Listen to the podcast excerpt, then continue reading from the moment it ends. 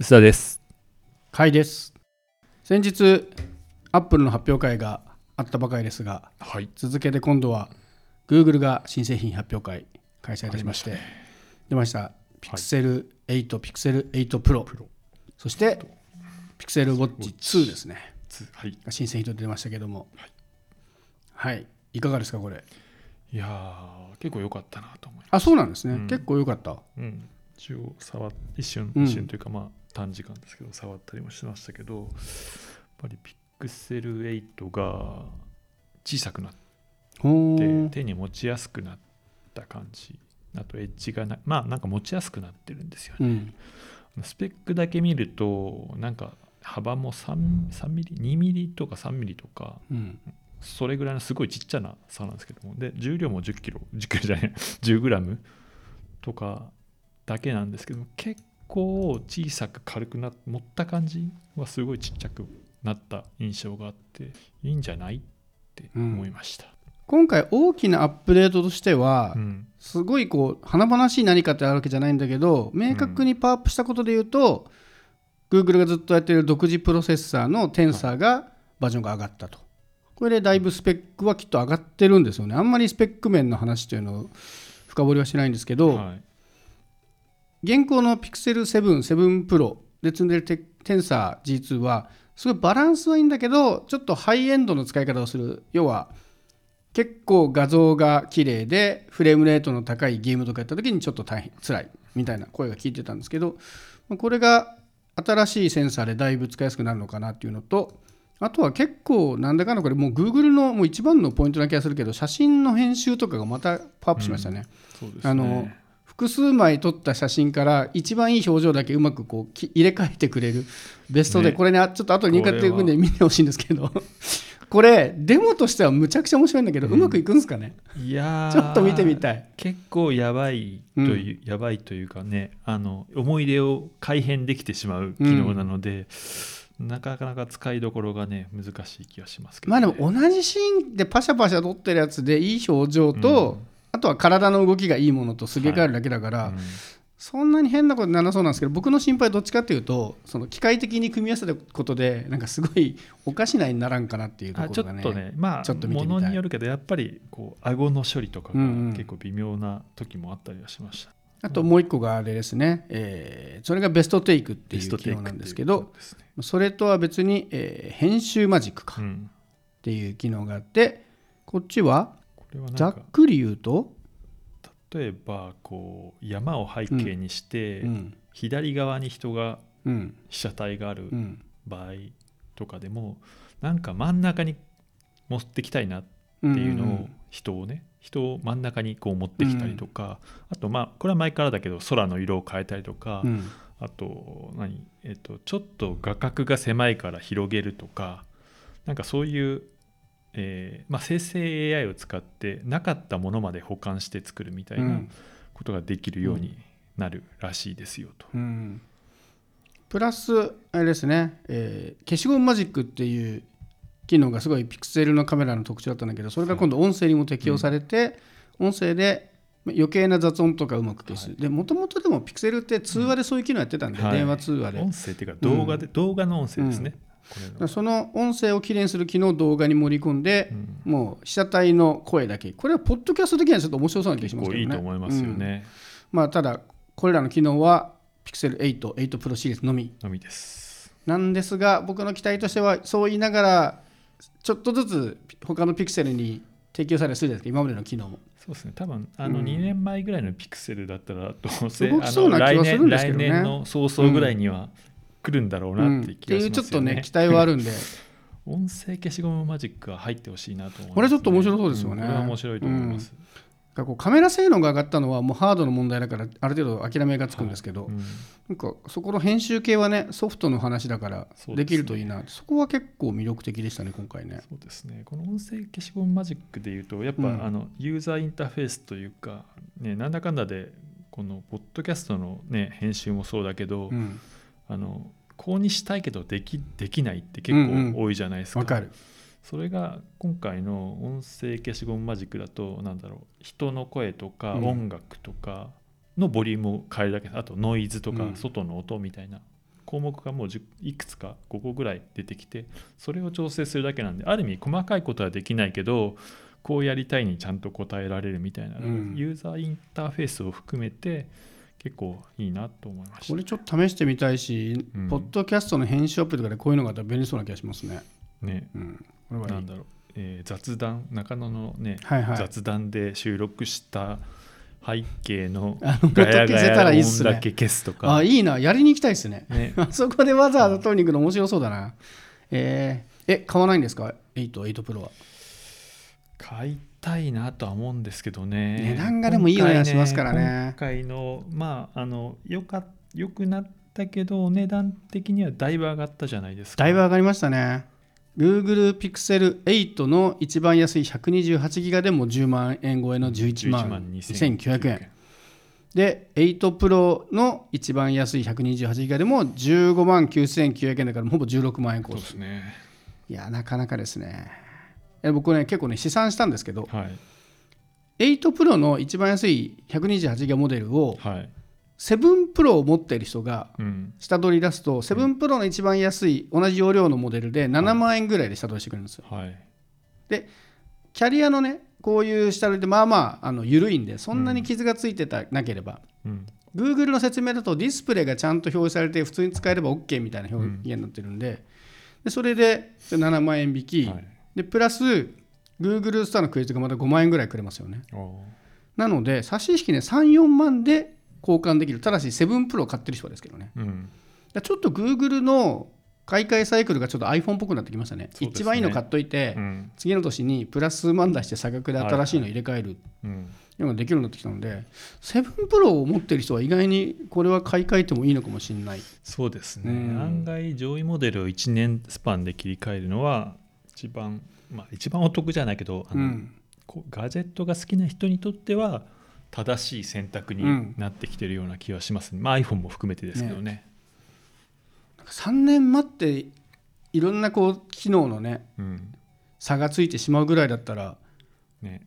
まあとはいえね3万とか今も別に安い買い物ではないんだけど、うん。スマホぐらい、ね、日々使うもので写真が綺麗になったりとかねそういうことができるのはすごいいいなと思いましたけどね、ただね僕はありがたいことにですねうん。ピクセルフォールドを買ったのではい。どんなに心が動いても買えないし買わないっていう。うん、ある意味ありがたいです。なるほど。そうもう折りたたみじゃなかったら候補にならないのではい。もう今日本にいる以上お今折りたたみで期待できるのはギャラクシーかピクセルしかないし、両方出てるんでうん。ちょっと1年間は何が出ても心穏やかですね。なるほど。はいまあ20万円以上使うとそういう心が穏やかになる効果も逆にねあるもう絶対次いけないですもん。ね。25万のもん買っといて、おいそれとね数ヶ月で切り替えとかできないんでうん、そういう意味ではねピクセル8いいなと思いながらうん俺は画面が2つあるしなって言ってこうねなるほど。眺めております。あと個人的にはレコーダーアプリではいはい。英語と日本語が混じった、えーおー。音音声のテキスト書き起こしができるようになあるそれできるようになったっていうのはんだへえ。結構いいなと。いいなっていうか欲しいなっつうか。それあ割と仕事で普通に便利ですね。そうそうそうそうなんです。英語混じりで英語と日本語混じる取材とか結構あり普ますもんね。通にありますよね。通訳さんがそう入って通訳さんがついてくれると。うん。あそれはすごいいいのでは？そうなんですよ。でもそれこそテンサー G2 じゃなきゃダメなのかな？G2 でもやってほしいな。ねそう。ダメかな？ピクセルシリーズだったら OK とかになってほしいですよね、こういうのはっていうのはありますけどね、あと今回こうハードウェアとかソフトウェアもいいんですけど、うん。割と一番大きなトピックははサポートが7年間に伸びたっていいう。ね。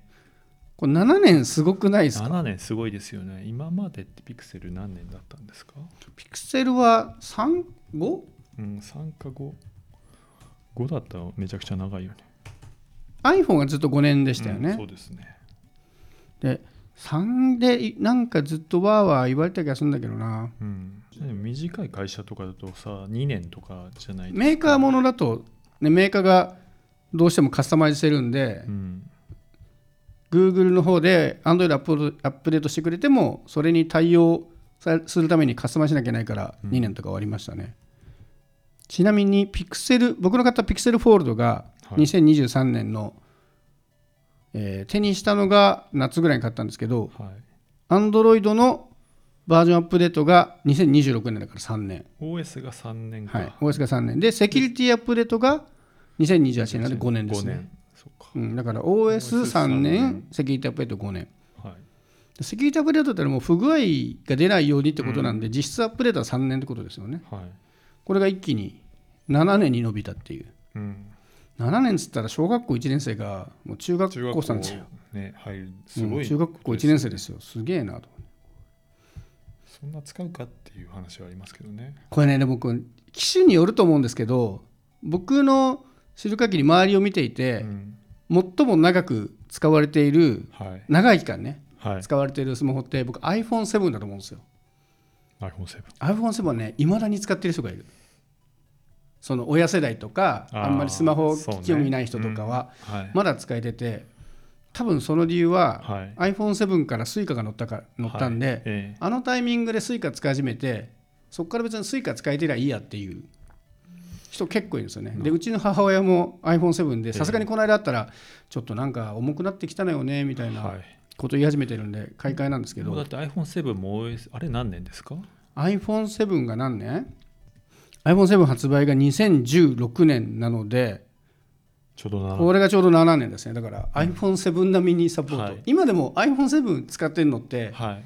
だいぶレアっちゃレアじゃないでそうすかですね。でもねまだギリギリ見かけるうん。ぐらいの感じなので、はい、もうでも OS サポートは5年だから終わっ多分 OS は終わってると思います、はい。うん。ただいまだに使い続けてる人がいるぐらいての感じ、うん。そこまでサポートはかなり思い切りましたね。すごいっすよバッテリー大丈夫なのかな？うんだから現実問題バッテリー持たないから、はい。機種変するんじゃないかと思うんですけどで、ううんちの場合も7発売当時には買ってないんですよね、ああうん、で実質は7年は使ってないと1年思うんですけど、落ちとかで買ってたりそうそうそうそうした1安くなった年落ちの頃に買ったりとかしますもんね、まあ、でも7年はねすごいな。ですもごいよね。まあ自社のプロセッサーで自社製品だからできるっていうのもあるのと、まあ、言うてもバッテリー下手るからその前に買えるんじゃないのっていうのもある気はしますけど。ですよね、うん。とはいえすごい。まあでもあれですよね、うん。アンドロイドというか OS がもうそこまでね大きくは変わらないよっていうこう宣言でもあるのかなって気がしますよね。ああそういう意なるほど味ではね。ね確かに。ある程度スマホが安定してだって iPhone7 時代とはもう全然違うじゃないですか、うんうん。まあ、逆にその iPhone が動くっていうのもすごいことだとは思うんですけど、ね、スマホが出てからの期間でいうとうん。もうさすがに成熟してきて、まあそこまで大きな変更はないっていううん。判断したのかなって気もしますよね。うん。これなかなかね面白い。ね。すごい隠れた、よね。うん。光るポイントかなと思うんですけど、うん。まあ、そんなピクセル8ですけど僕はむしろ興味が出ていたのははい。ピクセルウォッチ2の方でして。はい。ピクセルウォッチ2がですねまあ正直そこまでアップデートはないんですけど、うちょっと軽くなってこれ、ね、根本的な一番のアップデートは、うん。プロセッサーが変わったんですよね。ああそこそんなに重要なの、もともとのプロセッサーがうん、発売時点で多分数年前のプロセッサー使って型落ちだったんですよ。そうなんだ。でそれがまあ一応ほぼほぼ最新ぐらいのスペックになったので、だいぶ軽くなりうん。うんバッテリーも常時表示で24時間って20言い出したのではい。た iPhone 並みになってきたのかなという iPhone、Apple Watch? あごめんなさい。Apple Watch 並みになってきたのかなといそんうな持つかな。Apple Watch 17とかバッテリーセーブしておくとまあまあ持ちません？少なくとも1日で切れるはほぼないなっていう、うん。2日ぐらいは持って頑張ったら3日いけるかなぐらいのイメージがあるんですけど。ちょっと今回ね使えてないんで分かんないですけど、だいぶバッテリー持ちが良くなるのはやっぱりありがたいなっていうのと充電スピードもだいぶ上がったみたいなんで、うん。僕前の、まあ、初代のも使ってたんですけどバッテリーが持たないのはしょうがないと思ってるんですけど、はい。充電スピードが若干遅いんですよね。あで今まで Apple Watch とかそれ以外のスマートウォッチは、はい。風呂入ってる間に充電で満充電にしたんですけど、あ、うん、初代のピクセルウォッチは風呂入って充電だとちょっと足りないんですよ。微妙に。え風呂長くない？いやお今まではそんなに僕だから1日使って毎日充電してると、はい。1日使った分ぐらいはちょっと風呂入ってシャワー浴びてぐらいでほぼほぼ満タンになってたんですよ、そうなんだ。うん、今まではねでもねそれがね通用しなくなってきたので,、うん。で今回ねそれが通用しそうかなっていう。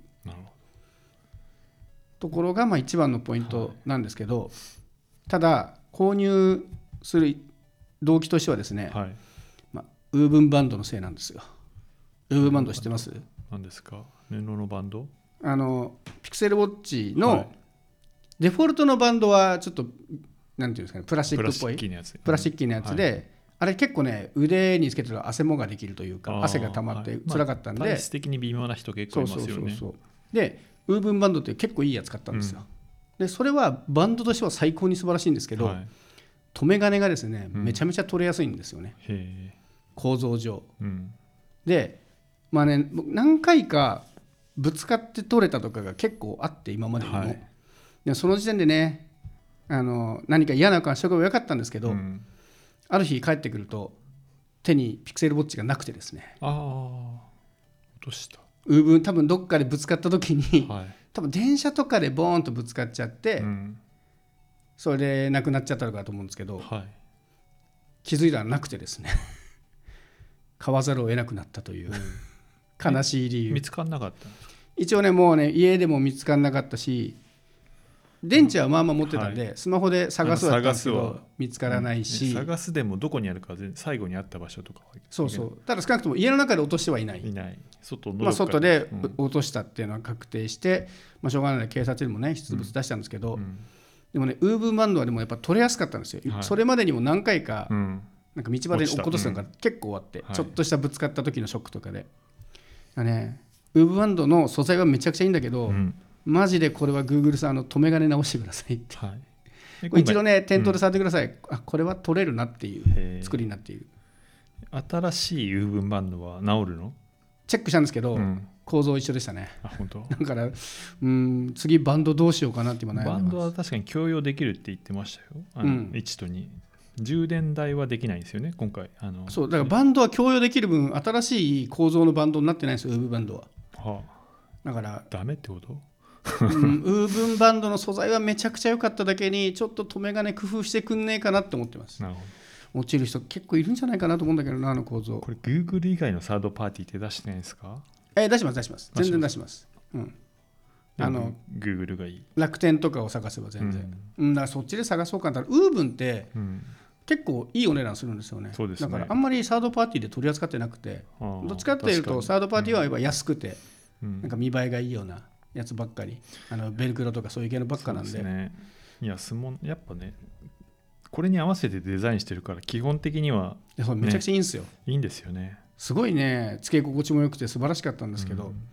本当に先日のループの回といいねこうん。う固定してなくて吹っ飛ぶ事件が最近ちょっとね、なるほど。多いのでえあの固定は大事だよって思って、ー9800円だそうですよ、うん、ウーブンバンドでしょ、うん、なんでね。あのでもですねピクセルウォッチ2買うとまた1万円のストアクレジットがつくんですよ。うん。で前にピクセルフォール買った時に、うん。まあ、4万円近いストアクレジットが残ってたんで。おおまだあれ結構持つの？スタークレジット。ストアクレジットは多分1年ぐらい持つんですよあそうなんだ買ったやつは。へだからセブンプロとか買った人が今回切れる切れないとか騒いでた気がする。えなるほど、僕は全然それはもう余裕だったんで。はいでも本来買うはずじゃなかったウォッチ2に使ってしまってはい。なくなったんですけど、まあもう一回1万円来たんでうん、その1万円でまあバンドどれか好きなのを買えるってなるほど。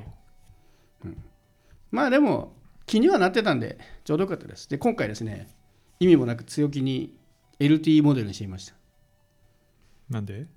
あのね今のところピクセルウォッチの LTE ってキャリアモデルじゃないとつながらないんですよね、はい。はい。だから au ソフトバンクがメイン会社につながらないんですけど、ちょこちょこなんか無理やりハック的に MVNO が入ったみたいな、へえあのブロックキーとかがあってて。あでただつないでもすぐ潰されたりとかしてるらしいんで、うん。はい。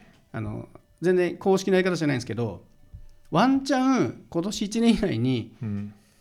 eSIM とか使えるようになんねえかなっていううん。期待を込めて。期待を込めて。そうそうそうそうそう。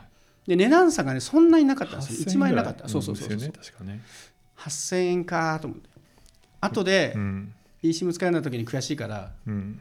もうスタークレジットあるからいいかと思って、なるほど。5万なんぼ5万、うん。もうほぼ6万コースですよ。だから実質1万7000円ぐらいだったかな。うん。ぐらいで買ったんですけど。はでもう一回1万円のスタークレジット来てるんで実質7000円ぐらいか。い、うん。と思えばまあまあまあいいかなと思ってるんですけど。あとね、まあキャリア回線がちゃんと通んなきゃダメかもしれないですけど、はい。僕結構ピクセルウォッチで地図よく使ってるんですよね、はいピクセルウォッチで、うん。あの道案内のルート見ながらっていう時に、やっぱり携帯回線入ってる方が精度上がるじゃないですか。あ GPS とか。GPS にプラスしてうん携帯の基地局使えるから、それを期待してて、はあそのためだけだ eSIM 入れてもいいかなぐらい思ってるんですけど、なるほど。うん、そういうところでワンチャンアップデートした時に悔しくないようにはい。無駄に LT モデルを買うっていう。いいですねそれは。いやー楽しみだな。うんで僕あと実は地味に楽しみにしてたのが、今回ってうん。Google が発表の前にもう出すものをアナウンスしてたんですよね、はい。Pixel 8、Pixel 8 Pro、えー Pixel 2はい。出しますよって言って、でプレビュー動画も出してるんですけどプレビュー動画にちらっとあの Pixel あのバズプロが映ってたんですよ、はい。バズプロかはどうかなけどバズ。要ははい。ワイヤレスイヤホンが映ってて、うん。はい。なんだワイヤレスイヤホン新モデル来んじゃんと思って期待してたら、はい色違いだけでしたね。ああでもあれでしょアップデートしたあそうそうだ昨日アップデートしたんですけど、ゲーミングモードみたいなのが入ったとか、僕も今今一番愛用してるのがあのバズプロなんですよねあピクセルの。そそうそう。なんだかんだいろいろ使ってきて一番気に入ってるのではい。ただ気に入りすぎてうん。あんまりアップデート要素がないじゃないんですよね。マルチポイントも使えてるし、はい。ノイキャンもまあいいし。うん。ゲームモード入ったんですけど遅延もねそんなに悪くなくて。うん YouTube の動画見るぐらいだったらずれほとんど気にならないへぐらいだったんで新製品出てもアップデートねえだろうなと思ったらアップデート以前にいるだけだったっていうね、うん。オチなんですけど。え割と普通いいアップデートじゃないですか？あこれすごいいいアップデートした、ねだから音声のん喋りの音声帯域が良くなって通話がクリアになりますとか、これファームアップで対応してくれたら嬉しいですよね。あこれファンアップで来るはずですよね。うん、だと思います。うん。だから既存のすでに僕は持ってるんでうん。ユーザー的には全然嬉しいアナウンスがあったんでよかったんですけど、あでもなんかこうあ新モデルじゃないんだっていう謎のこのがっかり感ね。ガジェット好きゆえの、うん。うん、結構全体的になんていうんですかねこの iPhone が USB-C になったみたいなめちゃめちゃ派手な変化があったじゃないですか、うん。それに対してあんまりこう派手に何かが変わったわけじゃないんだけど、はい。すごい地道に使いやすくなってしかもね7年サポートとか、うんピクセルウォッチ入れたらバッテリーがすごい持つようになったとか。う、ん。着実なアップデートしてる感ありますね。そうですね今回ね、なんかちょっとサステナブル文脈みたいなんでもうあの7年強調してたけど、うん。まあ、これはまあ妥当というか納得感あるかなと。ね。思いまし一方ほら iPhone はサステナブルって歌ってる割にた、はい、あのバンドなしで買えないという話とか。でもピクセルウォッチも買えないしそうそう。ピクセルでもほらそこアピールしてないから別にピクセルアピールしてないからいいかなしてますよ。もちろんあの Google もめちゃくちゃしてますよ。そんなにしてました、あの俺あの動画会見はそんなにはないけど、うん。あのまあどの会社もそれやってるんで、うん。うんでもねあとそういう意味では一個残念だなと思ったのが発表を見てて。うん、あのスマートスピーカー系とかああなかったっす終わねったなっていう感じがしますねそうもう2か年ぐらい出てないでし一ょ個もなかったですね。う、ん。でね、ちょうど僕も一昨日ぐらいにうん。ネストハブの画面が映んなくなって、お。音声には答えてくれるんだけど3年ぐらい使って、うん。まあ、壊れてしょうがないんだけどもうネストも2年ぐらい出てないし出てないですね。ネストハブ品2以考える来とね確かに。もうもう出ないのかなっていう空気を若干感じちょっと感じますね。ますね。アレクサは淡々と出してるのに、ねまあ、淡々と出てきてモデルチェンジがするんだけど、そこがちょっとどうなるのかなんか声明もないんで。確かに。でもね AI はすごい頑張ってるわけじゃないですか、うん。で家の中の AI の基地局としてはうん。大事な存在だとは思うんでですアけどねシスタントにねあのうん。バードっていう生成 AI の機能も入れていくみたいな発表してるんだけど、そこにスマートスピーカーディスプレイがちょっとないっていうのが確かにね。寂しい、で最初に言ったみたいにピクセルってストアクレジットが Google ストアで買った場合はうん。ストアクレジットが入るっうんて言うけど、うん。あれなんですよね。あのウォッチとかあのスマホだけ買ってると、ストアクレジット案外使う機会ない使う機会ないんですよ。ないんですよ。そうそうだから Google ストアのお得感ってそこがないとなくなるじゃないですか、うんうん。あーそういうのがなくなるとあの、ね、でもさスマートスピーカー買い替えようかなとかだったら、まああれ1万とか2万とかだからちょうどいいそうですね。買い物だったんだけ確どそれがなくなったなっていうのがちょっと気になるというかちょうど壊れて買い替えたいんだけど、もう Google を消した方がいいのかアレクサ統一でいいのかみたいないやー悩気持ましいっすちになってねきますよね。うん。僕はねサービスとして Google を使いまくってるからうん。離れらんないんだけど、確かにうん今壊れた時にね。あの2年前3年前のネストハブを買うのかって言われると確かにそうですね、うん、ネストハブもね、あのセールで半額になるとき、5000円とかになるときに買ってるんですけど、うんうん。でもねこんだけ出ないとうん。ちょっとなっていう、便利に使ってんだけどな。そして機能のアップデートも起きてないですからね。そうっすね。使い勝手あんまり変わってないからな。やめるならやめるって言ってほしいし。や考えめはてますよしなそうな気はしますけどねねそこは確かに気になるな、ねタブレットにね似た機能入れるとか、うん。まあね言うんだけどそれじゃないんだなみたいなのがちょっとある。なんかし細々でも続ける宣言がちょっと欲しいですよね、確かに。そしてもう Google の発表ってもうこれしばらくないですもんね。ないですね。例年で言うと、うん。まあ、春頃にははい。GoogleIO があって、うん。秋にこういうピクセルの発表があってっていう年に2回だから、ね。あるとしても次の IO 待ちとかかなまあサプライズで出てくるもんじゃないですからね、そうっすね。そこまでそのね。メインストリームじゃないし。エージェントみたいなのがちゃんとできたらやってくれるのか、それとももうしばらくないのか、うん。ちょっと判断がつかないんでそのネストハブが今ディスプレイが映らないままうん。使ってるんですけど、ねやっぱ物悲しいんですよね、これをどうするかが非常にうん悩みの種になってわかります。僕もスマートフォームスマートスピーカー大好きなだけにます、確かに意外とでも気づいてなかったな僕はそこに。あ言われてみればって感じだあ当たり前になりすぎてるけど壊れるとやっぱ、あどうしようってなりますよね、うんうんうんうん。それは確かに。いやーなるほどね。そこは確かにちょっと Google さんぜひ新製品を期待しつつ、僕はとりあえず Pixel Watch 2を届くのを楽しみにしたいと思います。そして薄田さんが8を8 Pro を買うのかどうか。まだ決まってない。まだかまだ決まってない、はい。てか多分買わないでしょ iPhone は買うんですか？iPhone, 買ったんです。iPhone 買ったんですか？iPhone 買ったんで買えない。15 Pro 15 Pro あもう届きました？まだ届いてない、届いてない、うん。結構最初の競争に負けると遅くなるっぽいですね。今どんくらいですか？ね。えっとね今10月30日からうん。11月3日ぐらいなうんのが来てて、最初よりはちょっと1週間ぐらい早くなったんですけども、うん。まあでも5週間6週間待ちみたいな感じですか。まああの頼んだのももう始まってから1週間ぐらい経ってから、うんうん、あじゃあもうそうですね。そうですね。初,、うん。発売日に頑張った人よりも結構遅くなった人いたぐらいだから。うん。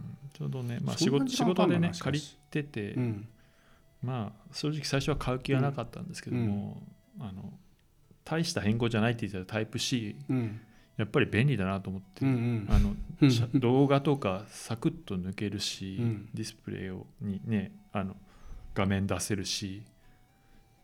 って考えると、これから何、えー周辺機器とかこの半年ぐらいですげえ盛り上がると思ったんですよね、うんうんうんそういう方時なんか動画をこう撮る時にも外部の SSD に記録できるとか、そういう感じのことができるようになりそうなそう。感じでしたよね。そうすると、なんか一緒に使う SSD とか、なんか iPhone に合わせたいろんなアクセサリーが出てくるだろうと、うんちょっと何日か使ってて思ってああやっぱこれは買った方がいいなと。あの去年ね14プロ買ったんで、うん。あの本当はね毎年買わなくてもいいかなと思ってたんですけど多分この半年ぐらいいろいろ出てきて面白くなるはずだとうん。いう読みのもとをポチってみたんですね。ほそこから3週間ぐらい経つけど2週間か。ううん。今のところそんなに周辺機器盛り上がってないからもしかして見込み違いかもわからない。まあでもこっからなんじゃないですか？まあねそう期待したいですけどね、なんか旅行の写真とかはもう外の、S、SD とかに出しちゃうとか SS に出しちゃうとかは、なんかいい使い方な気がしますけどね。うん。みんな写真を全部 iPhone に入れるから困っちゃってるじゃないですか、はい。うん面白い使い方な気がしますけどね。なんかね、うん。タイプ C で挿してん。スマートグラス的なの、なんだっけ N リアルとかあーそうですね。あいうやつで使えるとうか、ん。なんかね iPhone が直、うん。今までもうさライトニングの時あんまそういうこと考えてなかったから、うんうん。よく考えるとすげえいろいろできるようになんじゃない確か気に持ちになったんですよね。確かにな。まあそれで言うと話戻って僕ピクセル僕も一個はい。残念なことがあったんですけど、はい。ずっと iPhone はライトニングで、はい。ようやくタイプ C になって、うん。でそんなのあのよりはとっくにタイプ C だぞみたいなはい。雰囲気だったじゃないですか、はい。でもピクセルシリーズって代々、ん。USB-C からディスプレイに表示するディスプレイオルトン対応しないんですよね、はい。はいオルトモードに。で8はなんか対応するんじゃないかっていう噂が事前には結構出てたんだけど。自然っていうかあのはいまあね、うん、噂ね噂のベレベルあでは、の説明会でなんか画面に出てたんですよね。あそうなんだ。ででも今日 X を見ていたら、はい。あの西田宗近さんがはい。どうやら対応しないらしいっていう 発言をしていてちょっと真偽の分かんないですけどしてないんですかね？そうよなんか iPhone でさできるようになって当たり前なのにな、うん。なんか Android でこれが当たり前なのかなってちょっと僕思ったんだけど。けど。あまあそれまで逆に言うと別にあのスマホの画面を出したいって別に大して思ってなかったんだけど、なんかできるようになったからもうこれが常識でしょと思ったら、あ対応してなかったんだと思って。一気に周回遅れになっちゃって。そうっすね。でここから NDR とかああいうのってうん。割と来ると思うんですよね、そうですね、うん。そういうのを使ってる方はすごくやっぱそこに注目されてて、そうそうそうそうそうね、あれ今回そこやんないなんかかたくなにやってないっぽいんでそうなんですかね、他のスマホは割とありますよね多分ハイスペックモデルは大体いけるんじゃないですか入ってますよね、うん多分ね、サーフェスデュオ2ですらできてましたよ、うんうん、ちょっとねそこが残念だったけど、まあ、フォールドもできないんで、まあよしっていう悔しさはなかったぞとは思いますけどね、はいまあちょっとねスマホもだいぶコモディティ化して安心になったけどちょっとね写真周りいろんな機能があるんで試してみたいなとは思うので薄田さんが心変わりして思わず8をポチしてしまうのを楽しみにしておりまだます iPhone 来てないっつう なんなら iPhone より先に来ちゃうかもしれないけどねポチったら。確かにね。ね。うん、すぐ来そうですね。今の在庫状況だと。残 念さん30万円超えるじゃん。確かに。大丈夫僕の25に比べたら 2台ももらえるんですから。そうね、はい。2画面画面数同じ？そうそうそこでやっと画面数並びますよ。ななだったらフォールドの方が多いんじゃないの？そうですね。カメラ数もカメラ数はさすがに負けるか？そういうもんじゃないでしょそそうれいうもんじゃないけど。はい